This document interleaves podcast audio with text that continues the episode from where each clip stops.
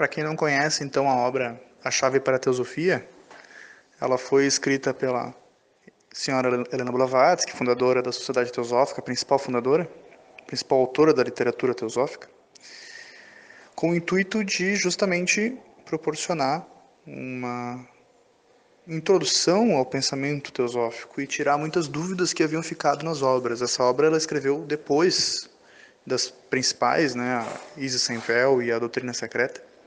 Então ela fez isso para aparar algumas arestas que haviam ficado e tirar dúvidas que haviam ficado, né? Então ela aborda de maneira mais simples e sintética num, formato de perguntas e respostas sobre diversos assuntos envolvidos.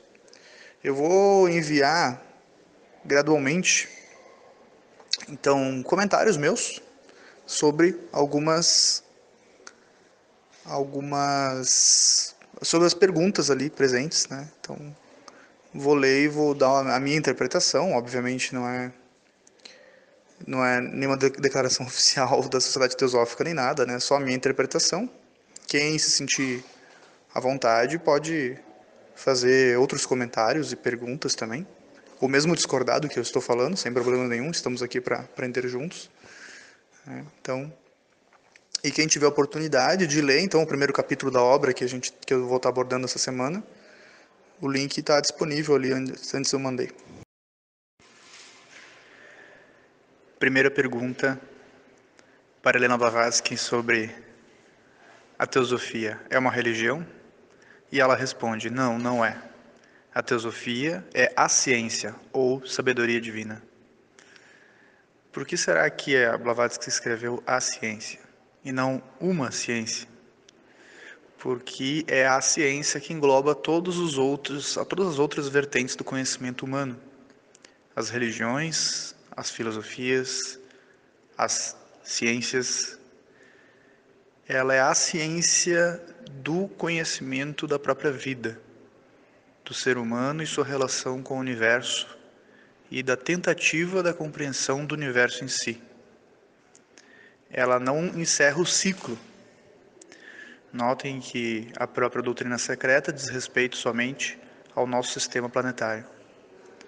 Mas ela analisa até onde é possível de ser constatado e testado, até onde a gente consegue buscar o conhecimento. E pela lei universal de analogia, imaginamos que o resto do universo siga a mesma regra.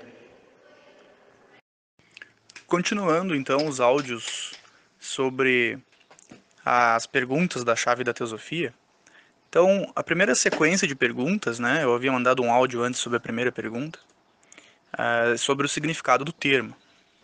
Na segunda pergunta, a Helena Blavatsky então responde que a teosofia seria, portanto, a sabedoria dos deuses e não a sabedoria de Deus. Por que, que ela fala isso? Né? Porque Deus, no conceito teosófico, da literatura teosófica, é o incognoscível, né? a unidade absoluta sobre a qual qualquer adjetivo seria uma maneira de reba rebaixar o, o conceito.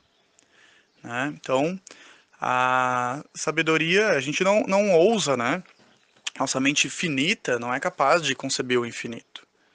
Então, eu penso que o teosofista ele tem, no geral, o teosofista e o teósofo, ele tem, no geral, muita consciência da sua própria ignorância.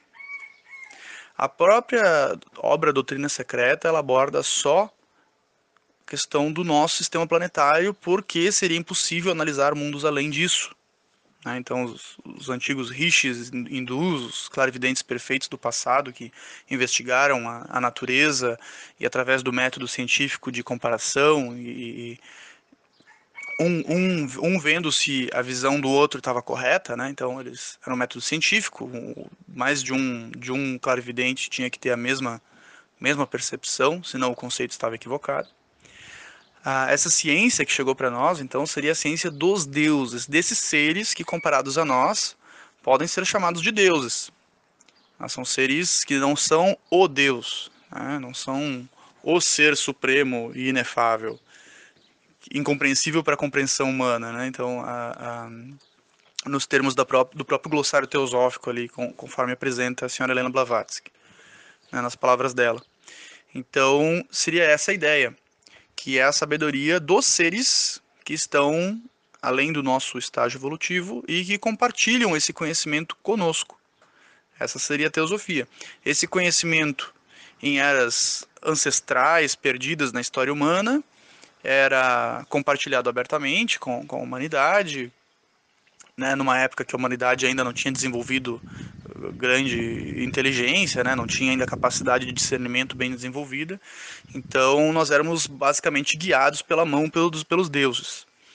Depois, durante muito tempo, foi esse, esse conhecimento foi aberto somente para alguns escolhidos, né, e foi posteriormente, dizem que em torno de 12 mil anos, ocultado para para que não fosse, né, que a humanidade não fizesse besteira com isso. Hoje nós vivemos o Kali Yuga, como nos falaram em outro, em outro post ali, então é uma época que a gente está desconectado da, do eu superior e da espiritualidade, né. Uh, mas acabei de misturar vários conceitos, eu tenho essa mania, né? Então estou me prolongando, não era para fazer isso agora. Mas uh, então a questão é que agora a gente está andando com as próprias pernas, digamos. Por isso que a gente tem tanto pouco contato com esses seres. A gente está num, num momento que a humanidade tem que progredir por si mesma. Está na hora da humanidade andar por conta própria. Mas nós temos o aporte dessa sabedoria, dessa tradição, que foi nos deixada como uh, socorro ali, né? Para a gente poder ter um pouco de, de norte e orientação para nos guiar.